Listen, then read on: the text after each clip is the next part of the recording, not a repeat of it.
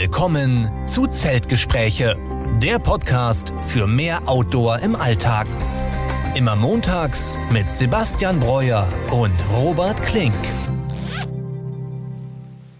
Ja, und damit herzlich willkommen zur 21. Folge unseres Podcasts Zeltgespräche. Diese Woche wie immer mit mir, Robert Klink und mit Sebastian Breuer. Sebastian, grüß dich. Guten Abend, hi Robert.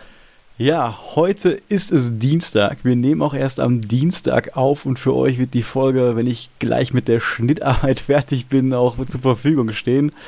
Ja, ich habe es leider nicht geschafft. Oder Sebastian, du ja, glaube ich auch nicht. Wir hatten beide ein super vollgepacktes Wochenende. Ich war auf dem Rheinsteig und ja, da war der Plan erst, dass wir Sonntag aufnehmen, aber dann mhm. war ich ehrlich gesagt viel zu kaputt von den 110 Kilometern.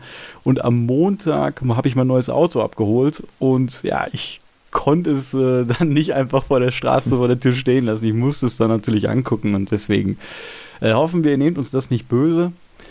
Und des Weiteren ist bei der letzten Folge so ziemlich alles schiefgegangen, oder Sebastian?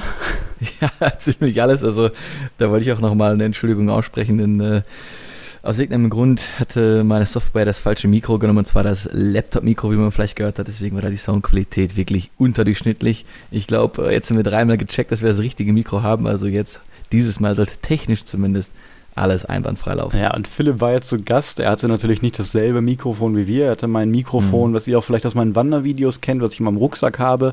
Das ist auch im Prinzip sehr gut. Er hat allerdings vergessen, seine Fenster zuzumachen und deswegen ähm, hat sich sehr viel Vogelgezwitscher in die Tonspur eingeschlichen.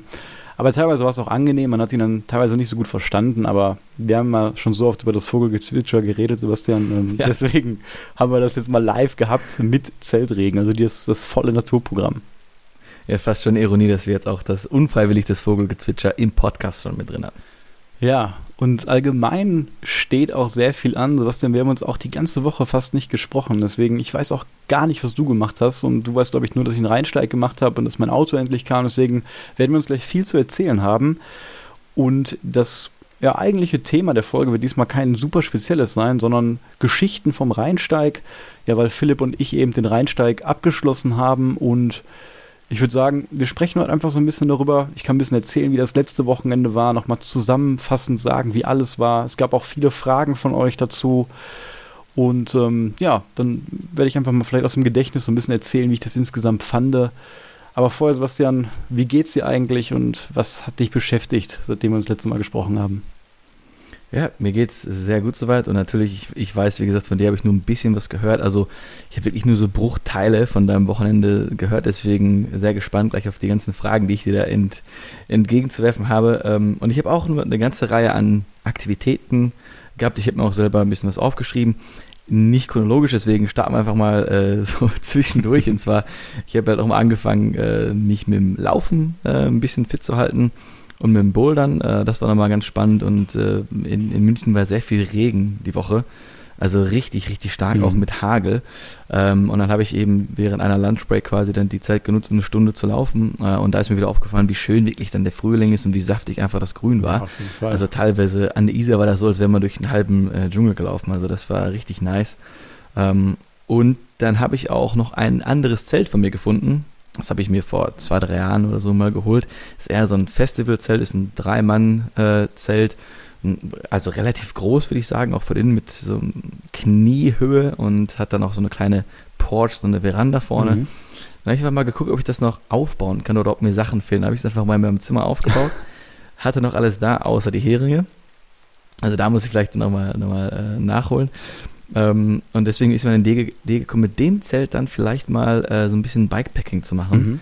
Ähm, weil hier in München geht das super, man kann entspannt mal zum äh, Starnberger See fahren, zum Chiemsee oder wenn man ganz mutig ist, auch vielleicht zum Gardasee und dann wird mein Zelt, eben habe ich auch getestet, genau auf meinen äh, Gepäckträger packen.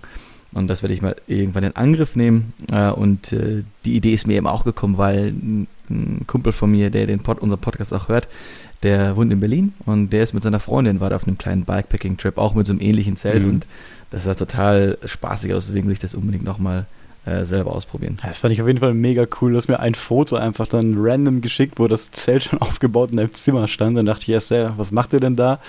Aber das finde ich generell cool. Ich habe ja auch damals als ich das Tarp Tent Double Rainbow LI neu bekommen habe, was auch zum Teil dir gehört, wir haben uns das ja geteilt, habe ich mhm. das auch direkt im Wohnzimmer mal aufgebaut und mich mal reingelegt und meine Isomatte aufge, aufgeblasen und das ist schon, ist schon irgendwie cool, ne? so ein Zelt mal zu Hause aufzubauen.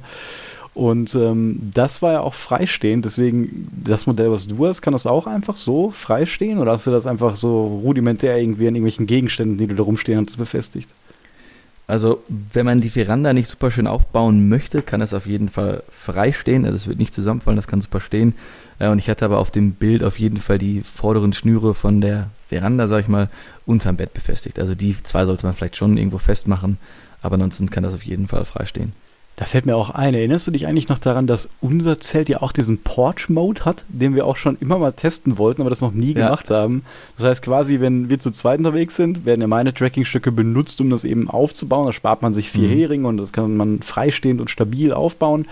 Und dann hat man die Option, ja, den Eingang quasi nicht so klassisch dreieckig zu machen, sondern dass er so mit beiden Enden nach außen geht. Und dann spannt man die Trackingstöcke in den Boden, macht eine Schnüre wie beim Tab drüber und dann ja, hat man noch so einen richtig kleinen, schönen, symmetrischen Vorbau. Und das müssen wir echt mal machen. Ich habe sogar extra, glaube ich, damals in Kungsläden Laien mitgenommen, aber an Veranda- und Balkon-Portstimmung war da nicht zu denken bei dem Wind. Aber das sollten wir echt mal machen. Vor allem, ich habe jetzt Philipp beobachtet, äh, wie er das Tab da aufgebaut hat und da kam mir die Idee auf jeden Fall wieder.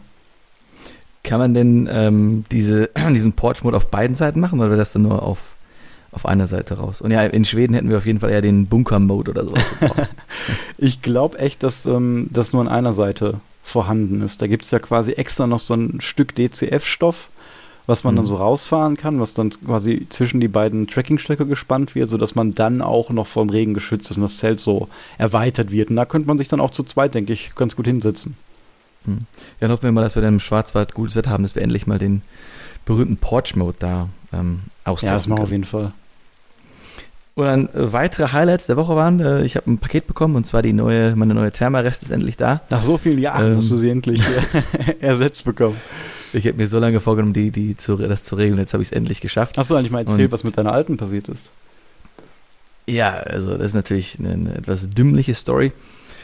Äh, eine äh, Freundin von mir, die wollte sich, die wollte auf ein Festival gehen, ich glaube die Fusion sogar, äh, und brauchte eine Matratze. Und anstatt dann irgendwie sich für 10 Euro eine bei Lidl zu kaufen, habe ich gesagt, kein Problem, nimm meine 180 Euro Thermaris-Matratze auf das Festival. Und äh, ja, sie hat irgendwie dann damit im Auto geschlafen und hat dann irgendwie äh, den Kofferraum so zugeknallt, dass die Matratze genau dazwischen lag und mhm. dann ist es komplett halt aufgeplatzt. Also auch jede Chance auf Reparatur äh, war da so ein bisschen hinüber. Ähm, aber ich wollte ja eh die etwas breitere haben. Jetzt habe ich nämlich die Regular White, die 64 cm breite statt 53, hat auch ein bisschen mehr Gewicht dazu. Irgendwie 50 Gramm ist das mehr, ne? Ja, 50 mhm. Gramm ist mehr. Was mir auch aufgefallen ist, ich habe die dann auch mal aufgeblasen. Und da braucht man schon ein bisschen mehr Schmackes, um dann die größere Matratze aufzublasen. Also vielleicht äh, nach so einer langen Wanderung kannst du das dann für mich aufblasen. Ja, ich hoffe auch, dass die doch in unser Zelt anpassen, ne? nebeneinander. Oder ja, das haben wir nicht getestet. Ne? Wahrscheinlich das meiste, den meisten Raum dann im Zelt ein und ich ja. liege dann irgendwo einsam an der Seite. Aber gucken. Die ist ja auch mumienförmig, oder? Ja, die ist also okay. das sollte eigentlich ja, passen mit unserem, ja. Genau, dass sie so nebeneinander liegen, also so äh, in die andere Richtung immer. Also ich bin da habe schon drauf gelegen, auch mit Schlafsack und es war super komfortabel. Ich bin da echt gespannt, wie schön ich dann darauf himmlisch schlafen werde. Ja, glaube ich dir. Und apropos Thermarest, ähm, erzähle ich euch auch noch, aber irgendwie bin ich am Wochenende in Bonn gelandet, im Walk on the Wild Side Store. Und ja, ich denke, viele Leute aus der deutschen Ultraleicht-Tracking-Szene kennen diesen Store. Ist einer mhm. der besten Stores in Deutschland, würde ich sagen, für Ultraleicht-Tracking. Ich war selber zum ersten Mal auch da. Ich kannte den Online-Store und habe es mir nicht so groß vorgestellt. Also wirklich wunderbares Sortiment, sehr, sehr professionelle Ausrüstung, viele Nischenartikel. Ich habe sogar meinen japanischen Titantopf dort wiedergefunden, den ich sonst noch nirgendwo hm. gesehen habe.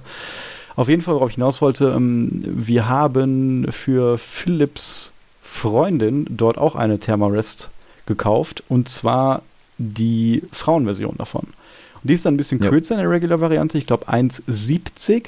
Aber was ich vorher auch nicht wusste, der R-Wert ist bei den Frauenmodellen höher und sogar richtig hm. viel höher, also 5,4. Und damit, ähm, nagel wow. mich nicht drauf fest, aber damit müsstest du so minus 15 Grad erreichen können, auf jeden Fall. Und das ist wahrscheinlich dann, habe ich mir gedacht, wie bei den Schlafsäcken. Dort haben wir ja die Komforttemperatur, was dann eher für, für Frauen gedacht ist, und die Komfort-Limit-Temperatur für Männer. Und ich denke mal, das hat sich Thermarest dann auch bei den Isomatten gedacht. Und ähm, ja, hat dann ein bisschen mehr Airwert reingepackt. Kann auf jeden Fall nicht schaden. Ich glaube, die unsere Variante hat 4,2, äh, wenn ich mich Ja, äh, ja, recht ja. entsinne. Oder 4,5. Genau. Ähm, auf jeden Fall dann eine Riesenverbesserung. Also Philipps Freundin hat ja im Kungsläden, ich würde sagen, am meisten gelitten von uns, äh, Mhm. weil sie eben auch keine ordentliche ähm, Isomatte dabei hatte. Und das ist auf jeden Fall ein richtig geiles Upgrade und da wird sie nie wieder so frieren, wie sie ähm, in Schweden Ja, habe ich mir auch gedacht. Äh, lieber ein bisschen mehr, auch wenn wir dann in den Alpen unterwegs sind. Wir wissen, welche Schneestürme wir bei unserem Glück da wieder mitten im Sommer landen werden. Ja, mit unserer Planung und dann denken wir alle äh, Friede, Freude, Eierkuchen und dann geht es da richtig rund. Aber dafür sind wir jetzt auf jeden Fall ähm, gewappnet. Ja. Dann sind wir jetzt an meinem Wochenende angekommen und eigentlich hätte ich geplant, weil meine Patentante ist, äh, war am Chiemsee im Urlaub Mhm. und äh, ich wollte sie dann besuchen ähm, und wollte auch dort mit dem Dachzelt übernachten und auch mal testen, äh, inwiefern es einen Unterschied macht, wenn ich vielleicht unter meinem Schlafsack noch eine andere Matte packe, um dann ein bisschen vielleicht auch den, äh, die Isolation da zu erhöhen. Ähm, es hat aber so geregnet, dass ich dann doch entschieden habe, nicht da zu schlafen. Nicht, weil mein Zelt nicht wasserdicht ist, das ist komplett, äh, auch die, die Nähte sind da versiegelt. Aber es ist halt so, wenn es mal richtig nass wird, dann soll man es eigentlich nicht lange eingepackt lassen. Und da ich nur eine Nacht da bin, hätte ich es dann irgendwo in München dann hier aufbauen müssen, eine Woche um zu trocknen. Und ich habe einfach hier den Platz nicht, um dann äh, das Zelt aufzubauen. Ich kriege ja so schon Strafzettel ohne Ende, deswegen äh, hatte ich jetzt keine Lust, irgendwo das Dachzelt aufzubauen. Ähm, aber es gibt wirklich super schöne Campingplätze dort. Also ich habe jetzt zwei gesehen, die direkt am Wasser liegen. Also man könnte das Dachzelt wirklich so aufbauen, dass du dann quasi von der Leiter runter und direkt in den Chiemsee springst oder auf dein Sub springst. Also das ist schon richtig geil da. Hört sich super an. Und gerade wo du das mit dem Trocknen des Dachzelts angesprochen hast, ich habe mich da jetzt im Rahmen auch meines Autos auch wieder ein bisschen schlau gemacht. Ähm, beim Aufstelldach, da wird das ja das gleiche sein. Das darfst du dann Mhm. auch zwar nass einfahren, aber musst es dann irgendwann lüften, weil sonst bildet Ja. sich da wer weiß was für Organismen. Und die Regel sind da wohl drei Tage. Also spätestens nach drei Tagen musst du es lüften, nicht zwangsweise trocknen. Das heißt, wenn es eine Woche lang durchregnet, dann ist dein Zelt nicht zwangsläufig kaputt oder am Schimmeln, sondern es ist wichtig, dass du dann die Luft einmal austauscht und das Wasser Mhm. austauscht. Dass du es dann auch im Regen mal wieder eine Stunde aufmachst, bisschen Luft dran lässt und danach kannst du es auch wieder zumachen. Und so verhält sich das zum Beispiel auch bei, einem, bei einer Markise, die ich jetzt auch am Fahrzeug habe. Also maximal dann alle drei Tage mal lüften. Aber ja klar, das bei dir eine Straße aufzubauen, ich habe dich ja besucht in München, äh, das stelle ich mir auch nicht so einfach vor. Wahrscheinlich müsstest du dann zu Hause irgendwie sein und wenn es dann nach ein, zwei Tagen besseres Wetter ist, dann irgendwie zu einem Parkplatz fahren, wo es dann einmal eine Ja. Stunde in der Sonne trocknen lassen kannst. Und ich denke mal, so weit oben auf dem Auto ist auch immer viel Wind und Sonne und dann müsste das ja auch gehen. Aber klar, ich verstehe natürlich, warum du nicht gefahren bist. Beim Regenwetter ist dann sowieso ja nicht so schön zum Campen. Nee, also ich, ich war schon da, aber ich habe da nicht übernachtet. Also ich habe meine Ach so, Tante schon ja, ja, besucht. Okay. War auch kurz am Chiemsee, super schöne Region. Ähm, eigentlich wollte ich dann auch noch dann weiter südlich, äh, so im, im Chiemgau wandern gehen. Aber dann waren wir im Endeffekt, war ich dann im Altmühltal, also ganz andere Richtung. Also im Norden war ich dann unterwegs. Ah, ja. Und zwar haben wir da die zwölf Apostel gemacht. Also gibt es eben solche Felsformationen, ähm, die da richtig schön aussehen. Ähm, hatte vielleicht so minimal was von der äh, sächsischen Schweiz ähm, in Miniaturformat. Sind sehr hügelige Landschaft, keine richtigen Berge, aber super schön. Mhm. Alles natürlich mega grün. Und ich kann das halt jeder Person empfehlen, die gerne Rad fährt, aber jetzt nicht unbedingt krasse Mountainbike-Touren macht. Also es sind echt super tolle äh, Fahrradwege, die du da meilenweit fahren kannst, an den Flüssen entlang, über die Hügel, über, über die kleinen Berge da. Also dafür ist es echt ein äh, perfektes Ausfluggebiet. Und deswegen, als ich dann wieder zu Hause war, war ich auch äh, müde und dann fast ein bisschen froh, dass wir das dann doch. Äh, das den war am Sonntag dann du da ja, genau, es war am Sonntag, dass wir das dann doch äh, verschoben haben. Und da ist mir eben auch wieder aufgefallen, äh, der Frühling, man hat da Grillen, Zirpen gehört, natürlich alles grün, die, die ähm, Blumen blühen da auf. Also das war ein herrliches Wochenende. Ja, du hast ja geschrieben, dass du an der Altmühle warst. Da ist mir natürlich sofort der Altmühltal-Panoramaweg in den Kopf gestiegen, den wir eigentlich original auch mal geplant hatten für dieses Jahr. Bis wir uns Ja. dann doch auf Schwarzwald und Schweiz, also unsere beiden großen Haupttouren, festgelegt haben. Aber das ist auf jeden Fall ähm, auch ein Steig, für den ich mich dann bewusst entschieden habe von den Top Trails of Germany, weil der mir einfach sehr gut gefallen hat von, von allen Sachen. Teilweise ist der dann auch sehr zivilisationsnah, halt an der Altmühle Mhm. sind auch einige größere Städte. Aber habe ich auch schon mal erzählt, ich mag das auch immer gerne, wenn man einmal am Tag auch durch ein Dorf kommt oder auch zweimal. Ich habe da nichts gegen. Ich gucke mir auch gerne die Sachen an. Man kann da die Infrastruktur nutzen. Davon habe ich jetzt auf dem Rheinsteig auch wieder so viel Gebrauch gemacht. Und ähm, ich mag diesen Kontrast dann immer mal, den halben Tag durch Wald zu laufen, dann wieder ein Dorf zu haben, ein paar Menschen zu sehen, dann wieder raus. Und deswegen auch weil mir der Rheinsteig gut gefallen hat, weil ich die Idee auch gut finde, an einem Fluss lang zu laufen. Deswegen fand ich den Altmühlter Panoramaweg interessant und ist schön zu hören, dass du auch da warst und sagst, dass das äh, sehr, sehr schön war. Ja, es ist eine tolle Region und die, die Dörfer da sind auch toll, muss ich sagen. Also ne, ein bisschen Fachwerkhäuser, alte Schenken, in die man einkehren kann.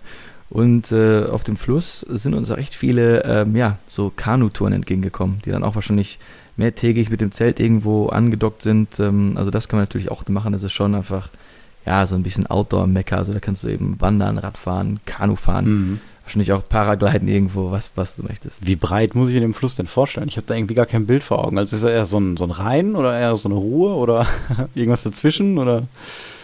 Also ich bin ja nur so, so, ein kleines Stückchen davon gelaufen und da war der relativ schmal. Ich würde jetzt schätzen, an der Stelle, an dem ich ihn gesehen habe, 10 bis 20 Meter Durchmesser. Okay. Oder Breite, mhm. pardon, die Breite. Das ist ja schon, schon ordentlich. Kann man gut was drauf machen. Ja. Ja, und ansonsten, dann war die Woche bei dir beendet mit dem Sonntag. Ja, da war sie quasi beendet, hatte eine schöne Woche, schöne Aktivitäten.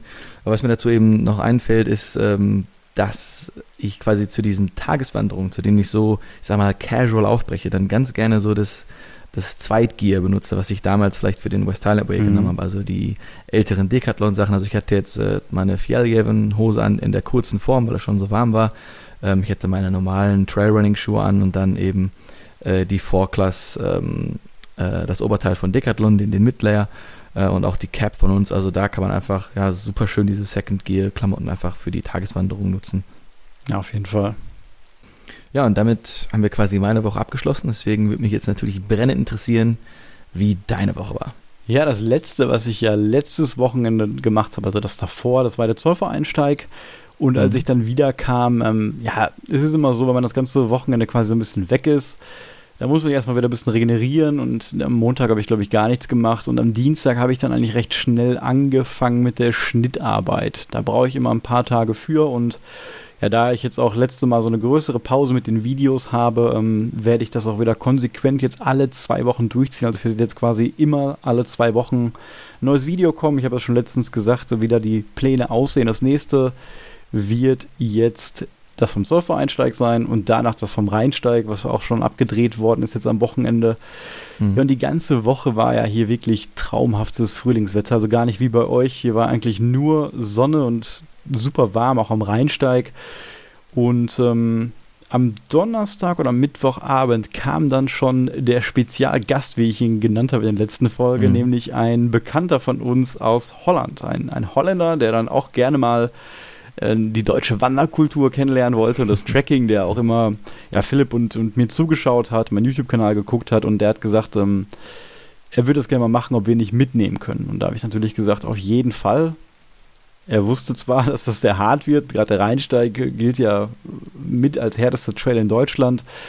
Und du hast gerade schon das Second Gear angesprochen. Ich habe ihn dann auch ähm, versucht, genauso damit auszustatten. Und du hast jetzt nicht dann für ihn extra die Tour angepasst, sondern das ist quasi das Pensum, was du und äh, Philipp sowieso vorhatten. Ja, also genau. Ich habe mir die Etappen schon vorher genauso angeguckt und ich habe eigentlich nichts daran verändert. Mhm. Ähm, ich, wus ich wusste, es wird hart für ihn. Ähm, er hat sich dann zu Hause eingelaufen und ich weiß auch, dass er sportlich ist und körperlich fit ist. Ähm, aber er wollte sich auch bewusst diese Herausforderung stellen und wollte jetzt auch nicht, dass wir wegen ihm quasi unsere Etappen dann ändern. Ja, und ich habe dann versucht, den das natürlich so leicht wie möglich zu machen, weil er gar keine Ahnung vom Tracking hatte, das noch nie gemacht hat. Ich habe den alten Lixada-Rucksack äh, ausgepackt, den du auch auf dem äh, West Highway hattest, und habe mhm. ihn da komplett mit meinem Zweitgear eingedeckt. Also ich habe ja mittlerweile, glaube ich, für alles eine Zweit- und Drittvariante und dann konnte ich ihm wirklich den ganzen Rucksack inklusive Kleidung fertig packen. Ich habe ihm gesagt, er braucht nur eine Unterhose und eine Zahnbürste mitbringen und den Rest habe ich ihm ja. dann wirklich gegeben. Geil. Ja. Und ähm, natürlich ähm, hat er dann auch in, in unserem Zelt geschlafen und ähm, musste dann dementsprechend das auch nicht mitnehmen. Ich hatte keine zweite Isomatte, die hat er sich gekauft, ein relativ günstiges ähm, Modell, das von Robins. Das habe ich auch ja in meiner ähm, Budget-Packlisten-Video mal empfohlen. Es reicht auf jeden Fall für so gemäßigte Frühlingstemperaturen. Mhm. Ein Schlafsack, da hatte ich entweder nur den Niley, der nur Komfort 10 Grad hat, oder einen, der Komfort minus 15 hat, aber 2,3 Kilo wiegt. Und ja, dann haben wir halt den großen genommen, auf Nummer sicher zu gehen. Ich will ja auch nicht, ähm, dass er da bei seiner ersten Tracking-Erfahrung sich da äh, total tot friert und dann keinen Spaß daran hat. Und ja, die, das Basisgewicht weiß ich jetzt gar nicht, aber inklusive allem ist es knapp über 10 Kilo gewesen, also mit 2,5 wow. Liter Wasser, ja. auch nicht ganz so viel. Wir haben dann ihm ein bisschen ausgeholfen immer. Und dann ging es eigentlich. Es war jetzt nicht ultra light, aber auf jeden Fall, wahrscheinlich kam da das zustande, was du auch damals auf dem West Island Way hattest. Ja, und am Freitag, ähm, nee, Quatsch, am Donnerstag sind wir schon los, weil wir haben uns dazu entschlossen, quasi die letzten Etappen des Rheinsteigs diesmal ähm, an einem Wochenende zu machen und nicht an zwei. Weil entweder wäre es ein sehr langes und hartes Wochenende gewesen oder zwei etwas zu kurze. Und da wir jetzt ja. schon so viele Ausfälle hatten und das so oft verschieben mussten wegen Corona und allen möglichen Sachen, weil Philipp auch sehr terminlich eingebunden ist in letzter Zeit, konnten wir uns alle den Freitag freinehmen und haben dann gesagt, gut, an, an vier Lauftagen wollen wir 110 Kilometer schaffen.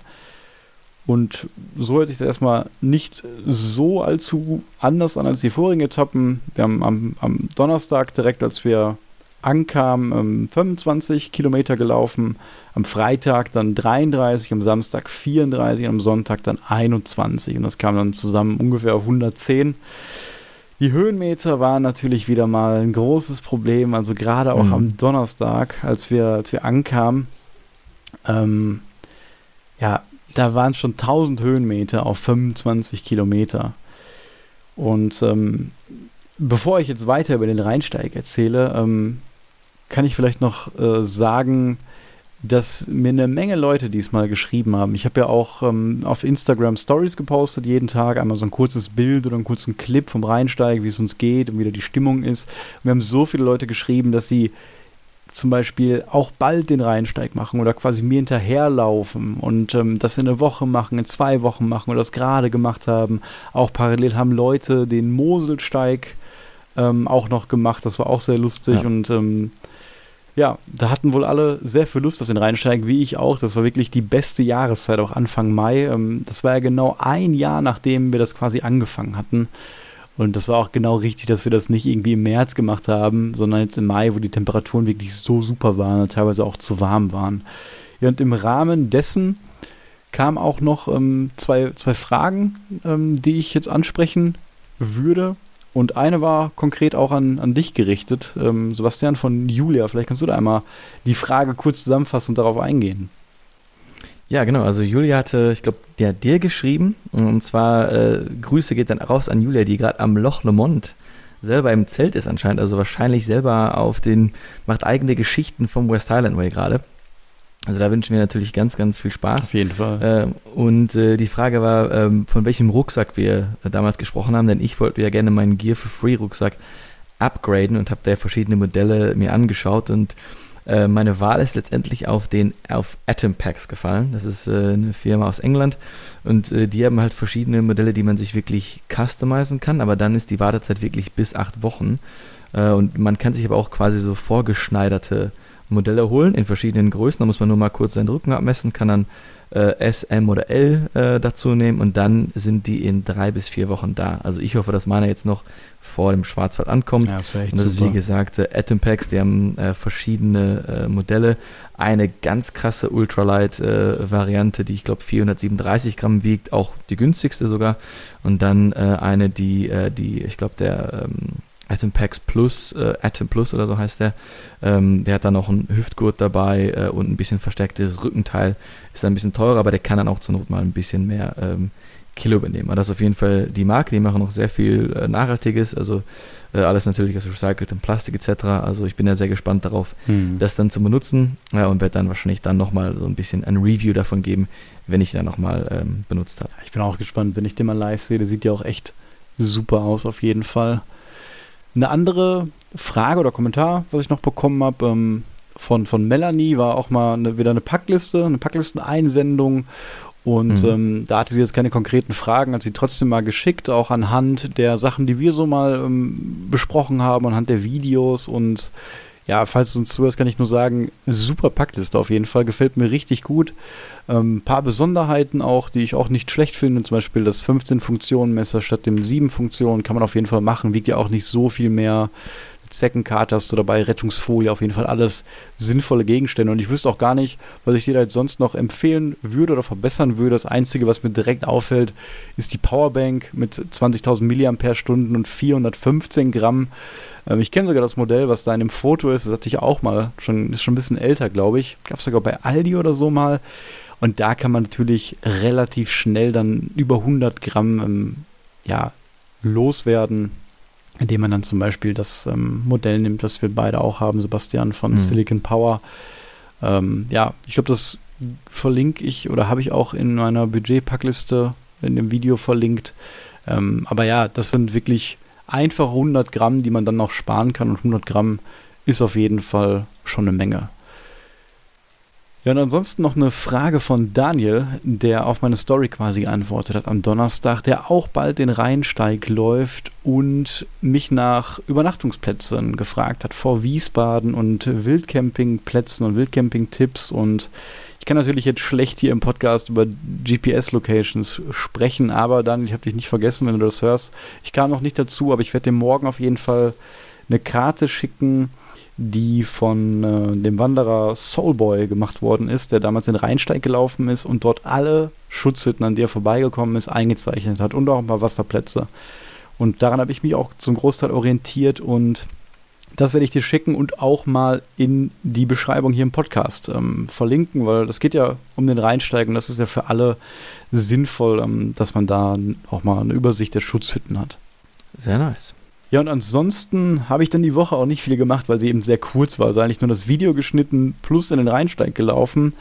Und ja, wie gesagt, gestern habe ich mein Auto abgeholt, aber da das ja eigentlich der Montag ist und schon zu der nächsten Woche zählt und Sebastian, wir uns ja auch am Wochenende wahrscheinlich sehen werden, wo wir mit dem Fahrzeug mhm. zum ersten Mal campen werden, du auch mit deinem Dachzeltcamper da bist und dann machen wir an der Ruhe an unserem super geheimen Campingplatz ähm, werden wir einen schönen Campingabend machen, auch mit Philipp zusammen und ein Lagerfeuer und dann werden wir mal in Ruhe uns die beiden Autos angucken. Und ich würde sagen, dann reden wir nächste Woche einfach über die Autos, obwohl ich genau. jetzt sehr gerne natürlich über mein neues Fahrzeug ähm, sprechen würde. Ja, und ich würde sagen, dann können wir ruhig noch ein bisschen detaillierter über den Rheinsteig sprechen. Und bevor du mir jetzt konkrete Fragen stellst, ähm, würde ich jetzt erstmal anfangen mit dem, was mir am besten in Erinnerung geblieben ist, nämlich mit dem Wochenende jetzt. Ich habe gerade schon gesagt, wir sind Donnerstag los und naja, es gab ein paar Tragödien und Probleme erstmal zu lösen, sagen wir es mal so. Das erste Hauptproblem oder das kleinste Problem war erstmal, dass die Track-and-Eat-Lieferung, die ich bestellt hatte, natürlich wieder so halb auf den letzten Drücker von Amazon verloren gegangen ist. Die haben einfach eine Mail geschickt, ihr Paket ist nicht mehr aufzufinden, es tut uns leid, sie kriegen ihr Geld zurück und ja, das war's. Ja. Vielleicht taucht das Paket irgendwann mal auf, dann haben wir schon mal für den Schwarzwald ein bisschen mehr Verpflegung, aber dann ja. musste ich wirklich ähm, mit Prime Overnight dann richtig überteuertes Track and Eat kaufen, was dann zum Glück dann noch relativ ankam. Auch nicht die leckersten Sorten, nicht meine Favorites, aber das ging dann noch einigermaßen. Ein viel größeres Problem war allerdings, dass Philipp einen Tag früher aufgefallen ist, dass er sein Zelt nicht mehr findet. Er ist eben vor kurzem umgezogen und hat tatsächlich sein Zelt, also Luna Solo, letzte Mal im August mit uns auf dem Kungsläden benutzt, weil er sonst Ach, immer ja. auch mein oder unser Zelt mitbenutzt hat. Mhm. Und er hat wirklich alles gesucht, ist zu einer alten Wohnung gefahren, überall hin alle Umzugskartons angeguckt und es war einfach nicht da. Kleiner Spoiler, heute hat er es wieder gefunden und das Problem war, dass er vergessen hat, dass er es quasi in den Packsack gepackt hat, weil das macht man ja eigentlich sehr selten beim Ultraleicht-Tracking. Die Packsäcke entsorgt man meistens oder ja. benutzt die anderweitig und er hat quasi nach dem losen Zelt gesucht und er hat es dann komprimiert in den Packsack irgendwo noch unten in einem Umzugskarton gefunden und ähm, naja, ist zumindest erleichtert, dass er es jetzt ähm, noch wiedergefunden hat. Nichtsdestotrotz brauchten wir natürlich eine Unterkunft für ihn. Er konnte ja diesmal nicht in dem Tabsend Double Rainbow schlafen, weil der holländische Kollege mit mir darin schlafen hm. ähm, sollte. Deswegen haben wir dann auf dem Weg nach St. Goarshausen, eben der Punkt, wo wir letztes Mal aufgehört haben und für alle, die sich ganz bisschen auskennen da oder auch nicht, das ist südlich von Koblenz und noch nördlich der Lorelei. Also von da aus ist es nicht mehr weit bis zur Lorelei. Und auf jeden Fall, wenn man von Essen kommt oder vom Ruhrgebiet, dann liegt Bonn auf dem Weg. Das war ja auch der originale Startpunkt des Rheinsteigs, der übrigens mhm. 320 Kilometer insgesamt lang ist und 11.700 Höhenmeter hat. Auf jeden Fall haben wir dann in Bonn Halt gemacht und ähm, sind dann in diesen netten Walk on the Wild Side Store rein. Ja, und wir wussten gar nicht genau, oder Philipp wusste gar nicht genau, was er sich dann holt. Und im Prinzip ähm, wollte er schon immer, das hat er, glaube ich, auch letztens gesagt, mal einen Tab ausprobieren. Und dann hat er direkt zugeschlagen mit einem Tab und nicht mit irgendeinem Tab, sondern direkt mit einem DCF Flat Tab ähm, quadratisch von Hyperlight Mountain Gear, was so als bestes Tab so auf dem Markt, würde ich sagen, gilt. Es ist aus einem sehr robusten mhm. DCF gefertigt, dadurch ein bisschen schwerer als andere DCF-Tabs, ähm, aber ähm, dadurch natürlich komplett wasserdicht, komplett, ähm, ja, wie nennt man es? Also, wenn es, wenn es nass wird, der Stoff, dann, dann dehnt er sich nicht. Es ist komplett formstabil. Ja. Und das ist bei einem Tab noch wichtiger als bei einem Zelt, weil er nichts durchsacken darf. Und es hat total viele und sehr, sehr gute Abspannpunkte. Line gab es da auch dabei. Ähm, das hat auch jetzt einiges gekostet. Ich will jetzt gar keine Preise genau nennen. Aber auf jeden Fall hatte er dann Tab ohne Innenzelt und war dann bereit für den Rheinsteig. Problem war natürlich, wir haben Zeckensaison und richtig große Zeckensaison dieses Jahr. Es gibt richtig viele Zecken, gerade im Rheinsteig. Wir sind noch ein bisschen weiter südlich, da ist auch das Risiko von FSME ein bisschen höher. Deswegen hat man ein bisschen Bedenken, auch ähm, ihn da quasi auf dem Laubboden im Wald mit dem Tab so schlafen zu lassen. Ich hatte zum Glück aber noch ähm, Permitrin, also dieses Anti-Zeckenmittel, womit wir dann unsere Schuhe eingesprüht haben. Am Philipp auch ein bisschen mehr Kleidung und so haben wir das dann alles größtenteils ähm, überstanden. Ja, und durch diese ganzen Verzögerungen und Probleme kamen wir dann wirklich erst sehr spät in St. Goarshausen an. Also ich glaube um halb sechs und dann ging auch die Wanderung an sich los. Ich habe noch eine kurze Frage zu den Zecken, das ist mir nämlich aufgefallen, also auch im Altmühltal. Wir hatten einen Hund dabei und der war natürlich ein bisschen mehr im Dickicht unterwegs als wir und der hatte auf jeden Fall direkt irgendwie sechs Zecken auf sich drauf. Also wow. das ist mir auch dann direkt aufgefallen, dass es äh, heftig äh, ist. Deswegen wollte ich kurz fragen zu diesem zu der Substanz, die du da mit hattest, ist das einfach normal in jedem so, ich sag mal, Moskito-Insektenspray drin oder ist das speziell nur gegen Zecken? Ich meine, dass das schon spe speziell gegen Zecken oder zeckenähnliche Insekten ist. Also du kannst das definitiv nicht mit einem Mückenspray oder sowas vergleichen. Das ist schon ein bisschen, ein bisschen härter und du musst auch ein bisschen mehr aufpassen. Im amerikanischen Raum gibt es noch so ein Mittel, das nennt sich DEET, D-E-E-T. Und das hm. ist noch aggressiver, bin ich mir aber auch nicht sicher, ob da auch Permitrin drin ist. Ich weiß, da wusste ich damals, das Spray, was ich hatte, das war jedenfalls nicht so ganz toxisch und chemisch wie dieses Deed. Ähm, und deswegen, wenn man das auf die Schuhe sprüht, laut Statistik werden dann auch schon 90% der Zecken abgewehrt. Also das, der 90%ige Schutz ist schon gewährleistet. Man kann es dann immer noch auf die Hose, ein bisschen auf die Kleidung machen. Ich würde es nicht auf den Base Layer machen, aber vielleicht den Mid Layer. Ja. Ähm, ich habe es jetzt nur auf die Schuhe gemacht und ich glaube, das reicht auch. Alles klar.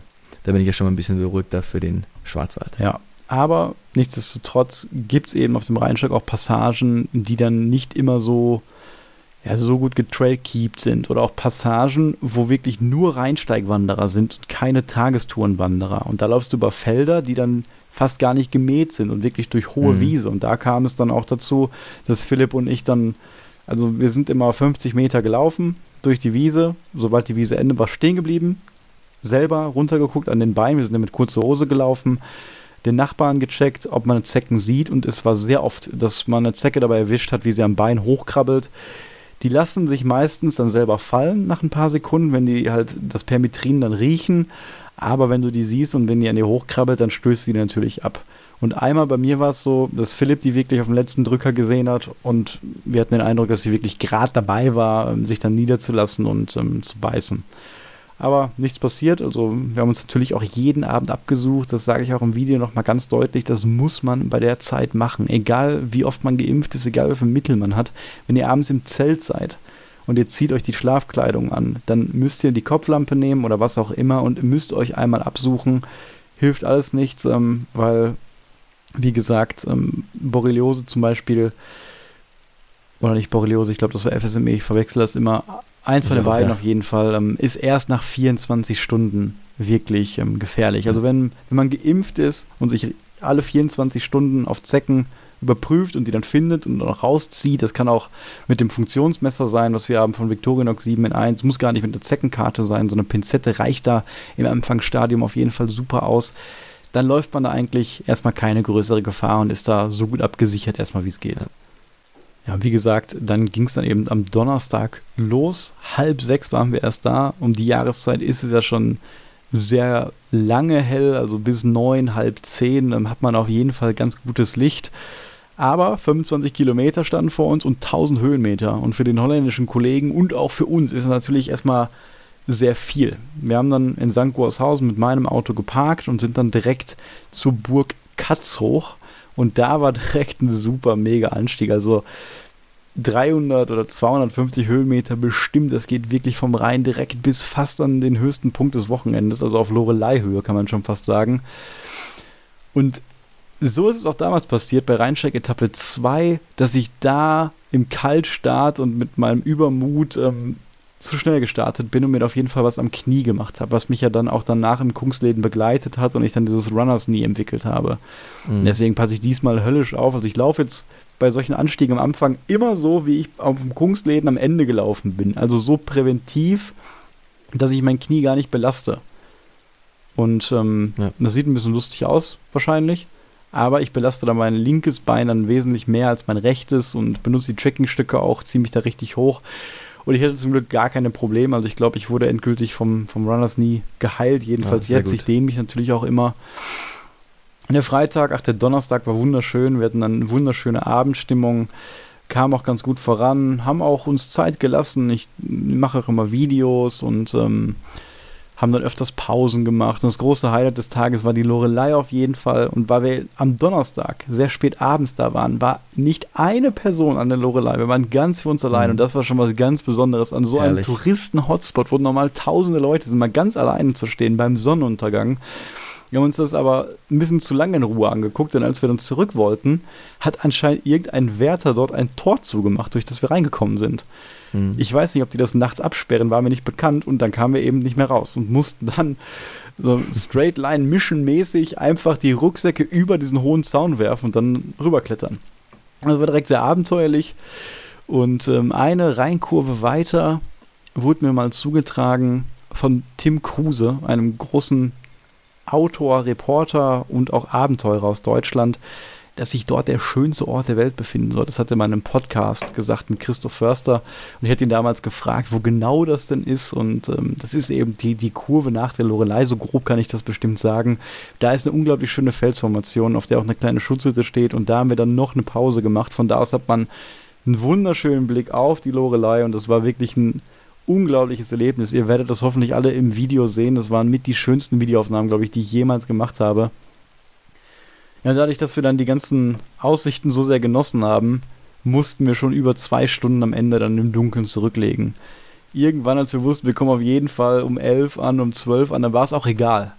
Und dann haben wir uns. Zeit gelassen, wir haben Füchse wieder gesehen, wir haben Rehe wieder gesehen, wir sind im Dunkeln gelaufen und kamen dann letztendlich um 1 Uhr oder halb eins an unserer finalen Schutzhütte nach 25 Kilometern an. Und ähm, hattet ihr dann drei Kopflampen dabei oder wie war das mit der Ausleuchtung? Und der holländische Kollege hatte der auch Trackingstöcke dabei? Ja, auf jeden Fall. Ich habe ihm da auch meine alte, meine erste Kopflampe gegeben, die ich damals so fürs Camping hatte, also nicht fürs Tracking, wo ich noch nicht so ultra leicht war. Das war so ein ganz günstiges Modell von Amazon.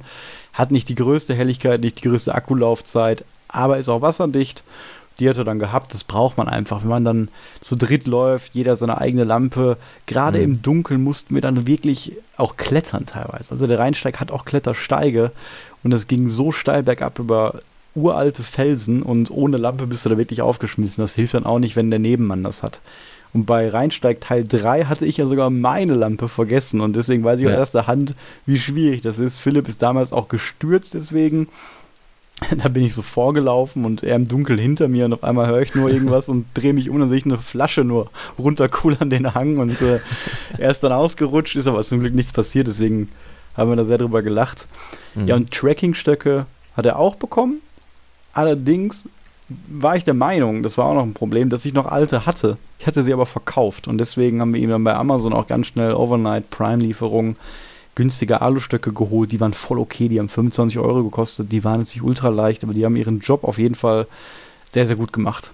Ja, und wie gesagt, wir kamen dann also an der Schutzhütte mitten in der Nacht an. Und für jemanden, der gar nicht wandert und aus Holland kommt, erstmal kennt er keine Anstiege. Die haben da maximal einen Deich oben in Friesland. Also mhm. er ist natürlich auch oft in Österreich und so gewesen, aber den ganzen Tag über Stock und Stein ist schon was Neues. Die ganze Ausrüstung ist neu. Mit Trekkingstöcken laufen ist komplett neu für ihn gewesen. Und dann die Dunkelheit. Und du weißt selber, wenn du ja. erste Mal im Dunkeln im Wald bist, ne, das ist halt so ein bisschen komisch für Outdoor-Neulinge, sage ich mal. Oder auch mhm. immer noch für uns ja auch. Haben wir in Fender ja wieder gemerkt. Da gab es einige Momente, ja. ne, wo man dann die Augen im Wald sieht und es ist immer ein bisschen komisch. Er hat sich tapfer geschlagen. Dann in der Nacht an der Schutzhütte. Er war natürlich dann sehr, sehr fertig, ne? Philipp und ich auch. Es ging aber einigermaßen. Wir sind da ja sehr routiniert. Wir kommen an der Schutzhütte an, wir machen direkt den Kocher an, machen erstmal das Wasser an. Während das Wasser kocht, bauen wir das Zelt auf, wir richten uns ja. ein. Und da ich ja seinen Rucksack auch gepackt hatte, ja, war dann auch vieles neu. Wo ist was? Das musste ich dann ihm parallel mhm. dann alles sagen. Hat dann letztendlich an dem Abend ein bisschen länger gedauert. Wir waren erst um kurz vor zwei dann wirklich im Bett. Wow. Ähm, aber so hat es alles geklappt. Ihm hat auch das Track and Eat dann super geschmeckt und äh, er konnte dann auch einigermaßen gut schlafen. Aber wie es ja immer ist, ähm, wir schlafen da in Schutzhütten und wir wollen natürlich nicht gesehen werden und ja. stellen uns deswegen den Wecker früh. Und das späteste ist dann 7 Uhr. Wir hatten das Glück, dass die Schutzhütte sehr weit entfernt war von der nächsten Zivilisation. Und man, die ersten Leute, die dann morgens aufwachen, sind da meistens Leute mit ihrem Hund oder es kann auch schon mal sein, dass der Förster durch seinen Wald fahr, fährt und guckt. Und bis dahin, das äh, mache ich immer so als Regel, ich stehe um sieben auf, ich lasse die Luft auf der Matratze, ich lasse die Luft auf dem Kissen, nimm alles, was ich habe, stelle es auf die Bank der Schutzhütte und baue sofort das Zelt ab. Und um fünf ja. nach sieben ist das Zelt abgebaut und dann habe ich quasi alle Spuren verwischt. Es wäre mhm. wahrscheinlich mhm. nicht tragisch, das zu machen, aber man möchte ja auch ein bisschen äh, Respekt zeigen und da nichts äh, stehen lassen im Tag hellen, auch niemanden erschrecken. Und genauso haben wir das dann auch gemacht. Nach einer sehr kurzen Nacht von fünf Stunden sind wir dann raus, haben alles eingebaut und ähm, du weißt das selber, die erste Nacht draußen ist immer so ein bisschen komisch, da schläft man nie so ganz super wie vielleicht in den Nächten danach, ja. wo man auch noch mehr kaputt ist. Und außerdem hatten wir nur fünf Stunden, deswegen waren wir alle halt ein bisschen kaputt, haben dann die Sachen zusammengepackt und ich habe mir mittlerweile angewöhnt und Philipp auch, und das haben wir auch so gemacht, sich erstmal warm zu laufen und quasi die, das, das, wenn man frühstückt, die Zeit schon als erste Pause zu nutzen, damit eben der ganze Tag ein bisschen besser rumgeht.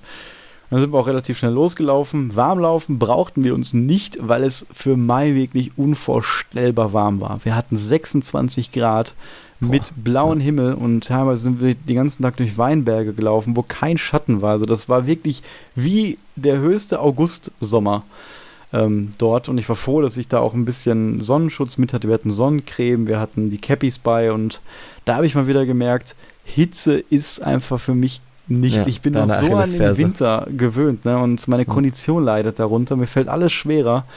Deswegen bin ich froh, dass ich die richtige Entscheidung getroffen habe und im Hochsommer keine Touren gebucht habe. Dazu zähle ich jetzt, nicht gebucht, geplant habe.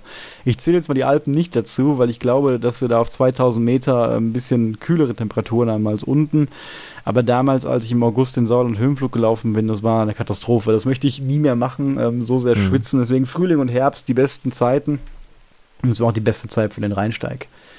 Ja, der Freitag dann große Etappe, 33 Kilometer, aber auch nur 1000 Höhenmeter. Das heißt dieselbe Anzahl Höhenmeter, aber mit 8 Kilometer mehr Strecke. War ein sehr langer Tag, war ein sehr heißer Tag, war aber auch ein sehr schöner Tag. Irgendwann fing dann bei dem holländischen Kollegen die Blasen an und ähm, ja, leider ist ihm das ein bisschen zu spät aufgefallen. Wir haben dann alles gemacht mit Compete-Blasenpflaster, mit Tape, mit ISO, äh, mit, mit ISO-Tape und haben auch von anderen Wanderern immer, als sie gemerkt haben, er tapet sich da den Fuß Compete-Pflaster angeboten bekommen. Also irgendwie hat jeder Wanderer in Hessen und Rheinland-Pfalz, glaube ich, Compete in seiner Hosen- und Handtasche. Ähm, das war echt lustig, wie oft uns das da angeboten wurde. Ja, und irgendwann haben wir den Tag dann rumgekriegt, auch mit der Aussicht, dass wir zur Hälfte der Tour, also am Samstagabend, am Freitagabend, auf einem Campingplatz schlafen können.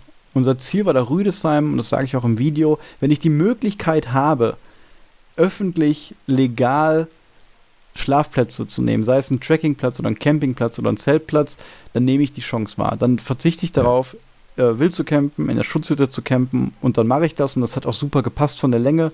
Man musste irgendwie einen Kilometer vom Trail am Ende ablaufen in Rüdesheim, aber der Rheinsteig führt an Rüdesheim vorbei und der Campingplatz war super, super, super schön. Also zu dem werde ich auf jeden Fall mit dem Camper auch nochmal hinfahren. Sebastian, da können wir auch mal gerne hinfahren. Wird dir auch super mhm. gefallen. Direkt am Rhein, super Infrastruktur. Es gab direkt ein Restaurant da drauf, ein Kiosk. Wir hatten dann einen richtig schönen Abend, als wir dann endlich ankamen. Auch relativ früh, um halb sieben. Die letzten Kilometer waren ein bisschen langsamer, weil der Kollege dann echt Schmerzen hatte. Also er hat auch Ibuprofen dann genommen, zwei Stück und Blasenpflaster. Er wollte einfach nur ins Ziel kommen. Und da haben wir uns dann wirklich gut gehen lassen. Ich habe zwei Pizzen hintereinander verdrückt. Die Kellnerin äh, war schon ganz verwirrt, äh, ob die erste Bestellung nicht kam. Ich habe gesagt, nein, nein, ich möchte dasselbe einfach ja. nochmal essen. Und Philipp äh, ging es dann genauso. Da hatten wir einen sehr langen und entspannten Abend, sind dann aber ja um halb elf dann tot ins Bett gefallen. Und wir wussten, wir mussten am nächsten Tag dann nicht eben um sieben Uhr aufstehen und die Zelte abbauen. Mhm. Ähm, weil es da egal war, weil wir dafür bezahlt haben. Und deswegen haben wir da wirklich, glaube ich, zehn Stunden geschlafen und wussten, dann haben wir auch den ganzen Tag Zeit. Wir können dann auch wieder abends sehr spät an der Schutzhütte ankommen, weil was bringt es mir um 18 Uhr in der Schutzhütte zu sein? Dann sitze ich den ganzen Abend da rum, da kann man ruhig im Dunkeln ja. ankommen und dann sind wir, glaube ich, effektiv erst um elf oder halb zwölf dann losgelaufen. Und da war dann auch der Zeitpunkt, wo der Kollege leider gesagt hat, ähm, er muss an der Stelle abbrechen. Wir haben wirklich alles mit seinem Fuß versucht. Philipp hat es richtig operativ angegangen. Am Ende noch die Blasen ab ausgestochen, nochmal mit Tape drüber, alles versucht, aber hat dann leider nichts geholfen. Ja, es wäre doch mal meine Frage gewesen, ähm, was er denn für Schuhwerk dabei gehabt hat. Er hat sich genau die Schuhe geholt, die ich auch habe, die Hoka Bondis. Die hat man ja mhm. hauptsächlich, weil es die weichesten Schuhe der Welt sind mit der dicksten Sohle und die hat man hauptsächlich, um den Muskel, äh, Fußmuskelschmerzen vorzubeugen, die man hat, wenn man viel auf einseitigen Trails oder Asphalt läuft. Mhm. Allerdings ähm, hatte er die nicht so super gebunden. Die haben an der Ferse hinten gescheuert. Da hat er nicht diesen Heel-Lock eben gehabt. Das war nicht so fest. Vorne die Zehen waren dann auch sehr eng. Also das waren die Hauptprobleme. Hinten die Ferse ist eine ganz dicke Blase. Vorne an den Zehen auch ein bisschen. Und vor allem hat er die Schuhe nicht eingelaufen gehabt. Ja, ja, ja. Er hatte die Ride Socks an. Also das war super. Ohne Ride Socks wäre es wahrscheinlich noch schlimmer gewesen. Aber das war einfach zu viel. 55 Kilometer quasi in 24 Stunden fast ähm, mit neuen Schuhen und mit neuem Rucksack und das noch nie gemacht und auch die Trackingstöcke, die konnte er natürlich noch nicht so ben gut benutzen. Wenn man das am zweiten Tag erst macht, dann, ja, klar, ja. dann schleift man die manchmal hinter sich her, benutzt sie nicht immer so optimal und ähm, da möchte ich auch nochmal sagen, wenn er jetzt zuhört, äh, größten Respekt, dass du das bis dahin durchgezogen hast. Also ich weiß noch selber, wie das für mich damals war, so eine erste Overnight-Tour. Und da war so viel Neues einfach dazu. Und dann noch diese Leistung abzufahren mit den Schmerzen und den Blasen. Also ich verstehe auf jeden Fall, wieso er da gesagt hat, dass er die Tour abbricht. Und ähm, da er das sowieso da schön fand am Rhein, ähm, hat er einfach Rüdesheim noch ein bisschen genossen, hat dann eine kleine Schiffskreuzfahrt gemacht über zur Lorelei und hat sich da dann noch zwei schöne Tage so gemacht. Das heißt, du sagst, wenn er jetzt zuhören kann, dann wissen wir jetzt auch alle zum Glück, er hat es überlebt. Er, er hat es noch überlebt. am Leben. Genau. genau. Er hat es geschafft. Also deswegen auch von mir äh, Respekt an ihn, weil ich weiß natürlich, wenn du eine Tour planst, Robert, das wird auf jeden Fall kein Zuckerschlecken. Nee, also da ist immer schon eine gewisse sportliche Ambition dabei. Ja, das stimmt. Aber er hat auch immer wieder gesagt, ähm, er hat nicht gedacht, dass Tracking ihm so viel Spaß macht und dass das so ein Abenteuer ist und so toll ist. Diese ganze Erfahrung mit dem Übernachten. Also was wir auch daran so lieben, das hat mir auf jeden Fall mhm. auch die mhm. Augen geöffnet, weswegen er auf jeden Fall nochmal wiederkommen möchte. Ja, und für Philipp und mich hieß es dann alleine weiter in die Hitze. Am Sonntag, am Samstag war es noch viel wärmer, 34 Kilometer, 1000 Höhenmeter. Und ähm, die erste Hälfte des Tages ging dann zum Glück sehr viel durch Wald. Die zweite Hälfte dann einfach nur durch Weinberge, knallhart. Es war sehr viel los, weil dann endlich Samstag, vorher waren wir immer ganz alleine, dann waren sehr viele Leute da. Wir haben auf einmal sehr viele Junggesellenabschiede auch gesehen, riesige Frauengruppen, mhm. die da durch die Weinberge gelaufen sind, viele Weinproben. Das ist da schon echt eine, eine weinlastige Kultur auf jeden Fall. Man hat gemerkt, dass man sich dann ein bisschen entfernt vom Mittelrheintal. Es war dann immer noch sehr hügelig, aber nicht mehr so bergig und felsig, aber dennoch wunderschön bei dem Wetter. Man hat da sehr viele Klöster gesehen. Das war so das Thema des Tages. Da führt auch der Klostersteig entlang. Ähm, war wunderschön. Wir haben es gut rumbekommen. Wir sind ein bisschen schneller dann gelaufen, haben gut Pausen gemacht. Ähm, es ist alles gut gelaufen bis zur vorletzten Pause, an der wir uns niedergelassen haben, auf einer Bank. Und wenn man so an eine Bank ankommt und man braucht eine Pause, dann zieht man seinen Rucksack ab, wirft den hin, legt seine Trekkingstöcke an die Bank und ruht sich erstmal aus. Und leider ist es Philipp dann geschehen, äh, passiert, dass er kurz hinter die Bank zum Pinkeln wollte und seine Carbon LT5 Gossamer Gear Trekkingstöcke in dem Moment nicht gesehen hat. Nein. Und da hängen geblieben ist und dann ist der Carbon-Stock, der leichteste Trekkingstock der Welt, leider gebrochen. Und das war natürlich eine absolute Katastrophe, weil Sebastian, du weißt, die letzten 10 Kilometer einer Tour, die letzten 5 und alles ab 30, das ist die Hölle. Und da möchte, ja. dann zieht man sich teilweise an seinen Trekkingstöcken dann auch nur die Berge so hoch. Und äh, er war super traurig, dass der gebrochen ist. Das Gute ist, Carbon ist eigentlich dafür bekannt, dass wenn es bricht, zersplittert es in tausend Teile. Und irgendwie ja, hat das geschafft, dass es so gebrochen ist, dass der Stock zumindest noch zusammenhing. Hm. Und da wir so viel Leukotape hatten, weil wir den Fuß von einem Kollegen getaped haben, hat er einfach das Leukotape so als Reparaturtape benutzt und einfach wie eine Bandage ganz oft um den Stock rumgemacht an die Stelle. Und es hat gehalten. Es hat die ganze Tour gehalten und es scheint auch dauerhaft zu halten. Er wird sicherlich da jetzt noch ein bisschen was mitmachen und das ganze Wasser dicht machen, aber der Stock funktioniert. Er denkt nicht daran, erstmal einen neuen zu kaufen. Er hat auch sein Tab damit abspannen können und ähm, das hält und sieht auch ehrlich gesagt relativ cool aus. So ein bisschen used Look. Also man sieht, der, der Stock hat schon einiges mitgemacht auf jeden Fall. Und ähm, ja, da war er ganz froh dann am Ende, ähm, dass er dann doch nicht diesen horrenden Preis nochmal bezahlen musste für den Stock. Ja, das ist ja echt eine, eine geile Story, weil ich glaube, wir haben im letzten Podcast ja noch äh, seine Trekkingstöcke gelobt ja, und was er da für ein tolles Upgrade gemacht hat mit den teuersten Stöcken der Welt und dann latscht er da drauf volle ja, Kanne. Also das, echt geil. Das war echt so, so ein Herzstück immer, seine Stöcker. Ja. Immer noch. Ich habe dann, ich hab dann noch äh, zwei Fragen, ja, die mir noch, äh, eingefallen sind. Und zwar, ähm, eine ist vielleicht, die musst du ein bisschen länger beantworten, und zwar, wenn es so heiß war, wie seid ihr mit dem Wasser ausgekommen? Das ist Frage Nummer eins. Und Frage Nummer zwei ist, ich habe ja auch ein, zwei Bilder von dir bekommen. Und äh, da trägst du eine weiße Cap. Ich kenne dich eigentlich nur mit der schwarzen Cap. Ist es ein neues Modell oder einfach die gleiche in weiß? Gehen wir auf die erste Frage ein, äh, auf die zweite zuerst. Die weiße Kappe war die, die ich mir original gekauft habe, die ich auch im Höhenflug hatte. Aber ehrlich gesagt habe ich mir dann die schwarze gekauft, weil ich sonst auch schwarz gekleidet war und ich fand sie einfach cooler. Es hatte rein Aussehen, Aussehensgründe. Mhm. Und die weiße Cap habe ich dem Kollegen gegeben, die hatte ich ja dann noch, weil er brauchte ja auch eine, die wiegt ja nur 19 ja. Gramm. Und ich habe die hauptsächlich, damit ich da meine GoPro dran befestigen kann, aber auch als Sonnenschutz und Sichtschutz und wenn nach einem wilden Wildcamping-Wochenende meine Frisur nicht mehr so schön sitzt, dann ziehe ich die Cappy auch gerne mal auf, bevor ich dann in den Bäcker in der Stadt gehe. Ja, aber wie es kommen musste, ich glaube, es war an Tag 2, als wir so spät in der Nacht ankamen, waren wir irgendwo noch in einer kleinen Stadt, ich weiß nicht mehr welche, und da war es stockfinster und wir haben uns auf eine Bank gesetzt und ich habe die Kappe abgezogen und ich glaube, die ist runtergefallen und ich bin ohne weitergelaufen. Und dann hatte ich keine mehr und als der Kollege dann weg war, habe ich dann die weiße Cappy ja. die restliche Tour genommen.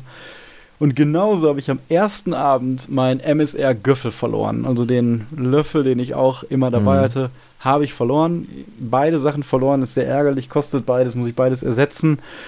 Und es war natürlich echt blöd, die restlichen Tage ohne Löffel unterwegs zu sein. Ich habe natürlich dann auch vergessen, den Löffel vom Kollegen zu nehmen, als er weg war.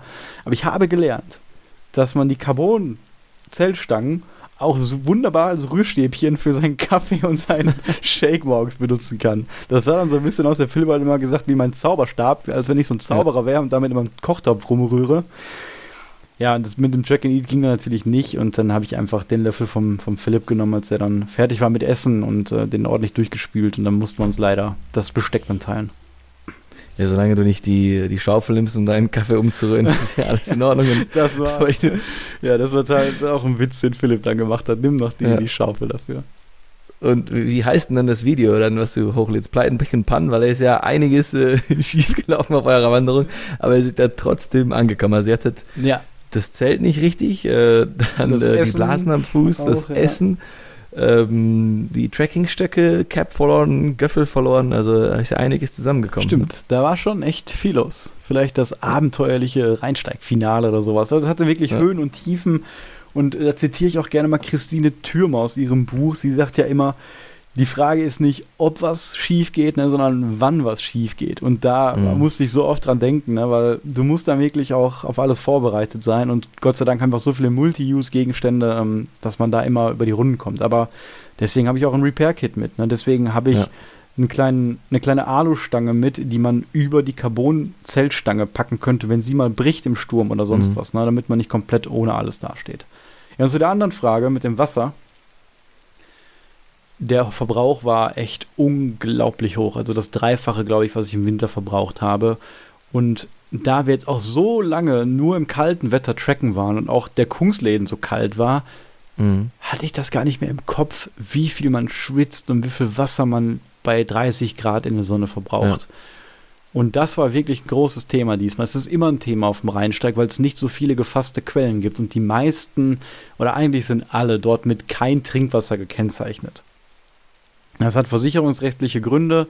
Meistens kann man trotzdem daraus trinken. Da muss man einfach mit gesundem Menschenverstand so ein bisschen überlegen, ob man das kann, ein bisschen probieren. Zur Not auch nochmal drüber filtern. Und Bäche, Bäche gibt es da natürlich auch ein paar, wo man auch noch Wasser holen kann. Und man hat ansonsten dann Dörfer und Friedhöfe. Aber wir mussten uns wirklich dann alles einteilen. Ich weiß noch, dass wir Freitagmorgen aufgewacht sind und nicht einen Schluck mehr hatten. Ein Schluck Wasser. Wow. Wir mussten dann ja. echt schauen, wo kriegen wir jetzt was her. Wir haben dann immer Lösungen gefunden. Einmal war es eine gefasste Quelle. Einmal war es eine öffentliche Toilette in einem kleinen Dorf. Und einmal, das war das absolute Highlight, das ist jetzt auch noch die letzte Story, nachdem der Carbonstock kaputt gegangen ist, hatten Philipp und ich auch gar kein Wasser mehr. Und dann haben wir irgendwann das letzte Dorf vor Schlangenbad, wo wir unser, unsere Schutzhütte aufgesucht haben, gab es noch ein Dorf Kiedrich. Und als wir darauf zugelaufen sind, sagt Philipp auf einmal, hier war ich schon mal. Und er, wie, hier warst du schon mal? Ja, irgendwie, hier war ich schon mal, vor kurzem, mit meiner Freundin zu Besuch bei jemandem. Ja. Und dann hat sich herausgestellt, dass der Rheinsteig direkt an einem Haus vorbeigegangen ist, bei dem Philipp nicht vor allzu langer Zeit mal bei jemandem zu Besuch war. Und wir hatten kein Wasser und da gab es auch keine öffentlichen Einrichtungen. Dann hat er einfach spontan angeklingelt und ähm, wir haben dann da volle 6,5 Liter bekommen das war eine große Freude für den Andreas. Andreas, schöne Grüße nochmal und vielen Dank, dass du uns da mit dem Wasser ausgehaufen hast. Auch ein äh, Outdoor-Fan, hat auch super coole Ausrüstung gemacht, mehr Bushcrafting, was ich mitbekommen habe, aber auf jeden Fall auch eine sehr coole, sehr coole Sachen. Und dann waren wir natürlich gut gelaunt. Wir hatten dann noch fünf Kilometer vor uns, volles Gepäck und haben uns dann aufgemacht nach Schlangenbad. Und Schlangenbad hat uns dann äh, jemand erzählt, heißt wirklich so, weil es da Schlangen gibt, eine ganz bestimmte Natterart. Und tatsächlich haben wir auch zwei Schlangen gesehen. Eine tote und eine lebende, die tatsächlich meinen Schuh angegriffen hat. Wir haben die nicht gesehen, sind auf dem Trail gelaufen, sie hat in mhm. meinen Schuh gebissen. Da habe ich eine sehr coole Aufnahme gemacht mit der GoPro, müsst ihr euch mal angucken, gegen Ende des Videos. Ja, und die, die letzte Nacht war dann wieder in einer Schutzhütte und die Schutzhütte, wir waren ein bisschen traurig, unsere letzte Reinsteigerübernachtung, die letzte Schutzhütte und die war noch wunderschön mitten im Wald gelegen, weit von der Zivilisation und das Beste, wir hatten unseren eigenen kleinen Swimmingpool neben der Schutzhütte. Kein Swimmingpool, sondern es war so ein kleines Tretbad, heißt das, glaube ich, wo man ja. mit den Füßen durchlaufen kann. Wir haben uns dann doch nicht getraut, da reinzugehen, weil es war sehr kalt schon dann um 10 Uhr und du willst ja auch nicht mit nassen Füßen dann ähm, mhm. quasi in den Schlafsack gehen, aber die Schutzhütte war ebenerdig, die war halb geöffnet. Ähm, wir haben wunderbare Vogelgeräusche da hören können und hatten da eine sehr ruhige, entspannte Nacht. Ja, und um es kurz zu machen, ich könnte natürlich jetzt noch endlos weiter erzählen. Ähm, uns ist übrigens dann erst aufgefallen, als wir morgens von der Schutzhütte weggelaufen sind, dass direkt neben der Schutzhütte ein Brunnen war. Also da haben wir uns dann noch an dem Abend ein bisschen Sorgen ums Wasser gemacht, mhm. aber ähm, hätten wir jetzt dann auffüllen können. Der Sonntag war dann einfach nur runterlaufen. Das ist eh am letzten Tag immer so 21 Kilometer. Die erste Hälfte war noch schön, die zweite Hälfte absolut nicht. Dann ging es nämlich durch Wiesbaden und ich war noch nie in Wiesbaden. Mir wurde auch immer gesagt, das ist eine unglaublich schöne Stadt, aber leider, das, was ich da in Wiesbaden gesehen habe, ähm, fand ich persönlich jetzt nicht so schön. Ich bin mir sicher, da gibt es wunderschöne Ecken, aber mhm. da, wo der Rheinsteig durchgeht, das hat mir nicht so gefallen, muss ich ganz ehrlich sagen. Und da hat der Rheinsteig auch eine Umleitung genommen, weswegen es sehr verwirrend war, weswegen wir nicht am Rhein langlaufen konnten, weswegen wir durch die über die Hauptstraße mussten und dann gab es bei der Umleitung noch eine Straßensperrung ganz spontan, weswegen wir noch eine Umleitung von der Umleitung nehmen mussten. Und dann waren wir mitten quasi an so einer Landstraße, an so einer Autobahn, durch Industriegebiete gelaufen, nur Asphalt, wir waren echt fertig, uns war heiß, die Füße taten, wir wollten nur noch ankommen. Es waren extrem viele Menschen dort und wenn du so aus drei Tagen Wildnis und Ruhe und Wald kommst, dann war das wirklich eine sehr stressige Situation. Also da, ja. da haben wir beide eher sehr gelitten auf jeden Fall. Aber umso schöner war es dann, als wir an einem schönen Schloss ankamen, an dem schönen äh, Endpunkt des Rheinsteigs. Philipp hat dann das Schild freudestrahlend umarmt am Ende und ich habe dann mich vor das Schloss gestellt und äh, ja, wie der Nachrichtensprecher dort wieder mit dem Mikrofon in der Hand äh, das Endvideo ja. gedreht. Da haben sich dann irgendwann Leute versammelt und dachten, wir sind irgendwie vom Fernsehen oder so und haben dann alle geguckt und ab da sind wir dann in den Zug gestiegen nach St. Goarshausen zum Auto und dann nach Hause gefahren und dann war ich Sonntagabend hier und froh, diese wunderschöne Tour gemacht zu haben. Also das war ja, glaube ich, mit das beste Rheinsteig-Wochenende, obwohl alle wirklich mhm. ähm, super waren. Ja, ich bin auf jeden Fall unglaublich gespannt auf das Video, dass ich das auch dann mal so schön äh, sehen kann. Eine Frage, die sich jetzt noch aufgedrängt hat, ist, du hast ja von den hohen Tagestemperaturen gesprochen. Ähm, wie waren denn die äh, Nachttemperaturen? Die waren auch unglaublich warm. Das kälteste war 10 Grad. Also wir hatten wirklich 10 ja. bis 12 Grad. Wir haben alle unsere Kills nur als halbe Zudecke benutzt ähm, im Base Layer geschlafen. Also es war wie im Sommer. Ich weiß noch, dass ich im August in Winterberg im Sauerland war und da war es kälter als jetzt im Mai unten am Rhein. Also wow. es war unglaublich heiß. Ja, und als Fazit vielleicht nochmal, jetzt haben wir schon über eine Stunde, glaube ich, knapp geredet. Ich kann sagen, vier Wochenenden waren wir da. 320 Kilometer, das hat gepasst. Also wenn ihr das auch machen wollt, so wie ich, ohne Urlaub zu nehmen, den Rheinsteig zu machen und ihr kommt aus dem Ruhrgebiet, ihr kommt aus Hessen, ihr kommt aus Rheinland-Pfalz, dann ist das echt gut möglich. Die Infrastruktur ist super, vor allem, dass der Zug den ganzen Rheinsteig entlang fährt. Das kann man immer super nutzen, mhm. um dann quasi zu seinem Auto zu kommen oder auch nach Hause zu fahren. Es gibt in jedem Dorf fast eine Haltestelle. Das hat immer sehr gut geklappt. Generell Infrastruktur, Beschilderung ist wirklich äh, Top-Klasse, deswegen ist es auch ein Top-Trail. Einzelne Etappen sind weniger schön als andere, aber ich würde sagen, jeder Tag war schön. Auch der Anfang an Bonn, den viele übersprungen, äh, überspringen immer, den finde ich eigentlich sehr sympathisch. Man startet am Bonner Markt, läuft dann ein bisschen durch die Stadt, ein bisschen am Rhein entlang und dann geht's super weit hoch ins Siebengebirge. Und ab dem Siebengebirge mhm. ist es traumhaft. Also da erinnere ich mich immer noch sehr gerne dran. Die allererste Nacht im Siebengebirge, direkt am Königsfels in der Schutzhütte. Das war magisch, da aufzuwachen, auf den Drachenfels zu gehen, den Sonnenaufgang von da zu sehen. Das haben wir auch im April gemacht. Kann ich jedem empfehlen. Danach die Etappen sind sehr, sehr hart auf jeden Fall. Wir hatten die Etappe mit 38 Kilometer und 2000 Höhenmeter. Auf jeden Fall das heftigste, was wir beide jemals gewandert ja. sind.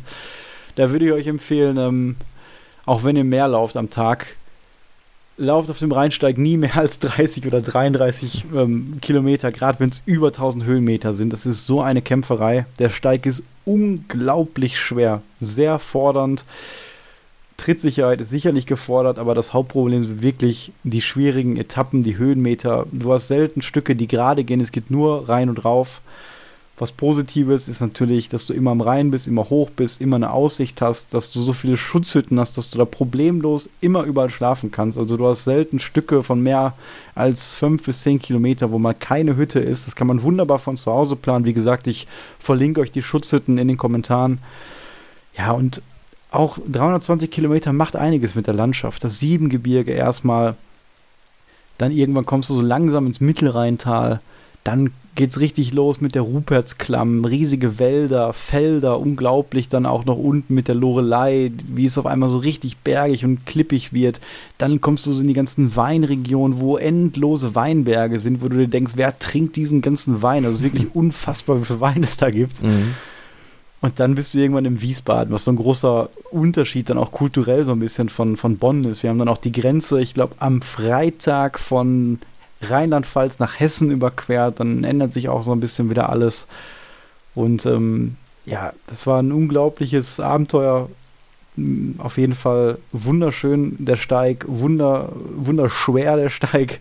Wunderschwer. Und, äh, da der mir so gut gefallen hat, ähm, liebäugel ich natürlich jetzt mit dem Moselsteig, weil der Moselsteig ist ein bisschen länger und der macht genau dasselbe wie der Rheinsteig. Die tun sich beide nicht viel, die haben beide viel Höhenmeter. Ich glaube, der Moselsteig ist da ein ganz, ganz bisschen gnädiger. Aber auch wunderschön mit der riesigen Weinkultur. Du hast da sehr gepflegte Trails, du hast da sehr viele Möglichkeiten, auch am Trailrand zu kaufen, die du auf dem Rheinsteig übrigens auch hast. Wir haben immer sehr viele nette Leute getroffen, die uns weitergeholfen haben. Ich erinnere mich an Uschis Wanderbude, wo wir spontan Kaffee trinken konnten. Ich erinnere mich an Kioskbesitzer, die uns Leitungswasser umsonst gegeben haben. Die Leute sind nett, die sind hilfsbereit. Du triffst sehr viele andere Wanderer, die den Rheinsteig machen. Alle fragen dich, was machst du? Du sagst, du machst den Rheinsteig und alle sind sofort interessiert und die kennen ja alle den Rheinsteig, die wohnen ja da. Die meisten sind ihn selber noch nicht gelaufen, weil er eben zu schwer ist, aber man kommt sehr schnell mit anderen Leuten ins Gespräch und ja, ich kann, ich kann fast nichts Schlechtes über den Rheinsteig sagen, außer dass er sehr, sehr schwer ist und dass man ihn sehr oft verflucht. Wäre dann der, der Moselsteig für dich so ein, äh, so ein nächstes Projekt, das du dann über verschiedene Wochenenden, über ein Jahr oder auch zwei dann angehen würdest? Ja, da wird sich auf jeden Fall der Moselsteig sehr gut für anbieten. Es ist natürlich dann bis nach Trier sehr weit, am Anfang bis nach Koblenz von mir aus nicht so sehr, aber auch nicht insgesamt weiter als das, was ich jetzt gefahren bin nach Wiesbaden oder St. Goarshausen. Das sind vier Stunden mit dem Zug. Das kann man auf jeden Fall schon mal machen, wenn die Möglichkeit hat, Freitag früh Feierabend zu machen.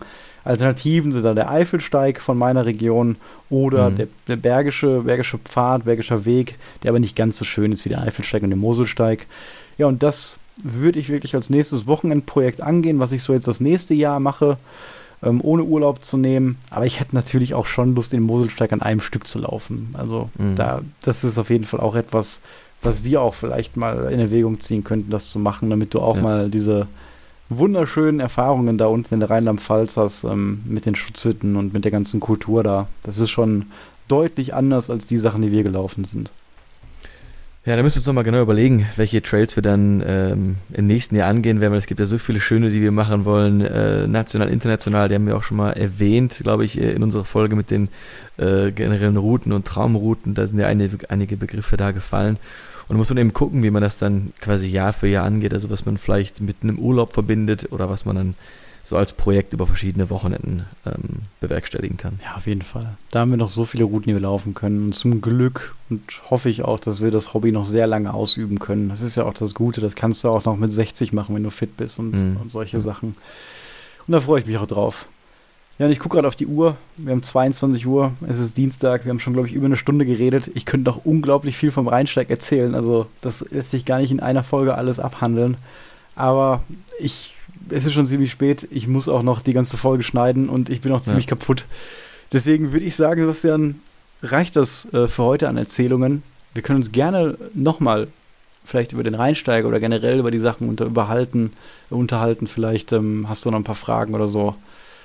Aber ich würde sagen, für heute verabschieden wir uns erstmal für uns und nochmal danke ja. für die ganzen Zusendungen. Ihr könnt uns gerne bei Instagram so viel bombardieren, wie ihr wollt. Wir reden gerne über eure äh, Packlisten und Fragen und behandeln das ab. Und genau. in diesem Sinne, Sebastian, würde ich sagen, wünsche ich dir eine schöne Woche und ich hoffe, dass wir uns nächstes Wochenende zum Camping sehen und dann am Sonntag darüber sprechen können.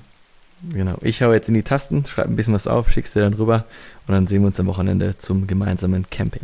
Alles klar, ich freue mich drauf. Tschüss. Ciao.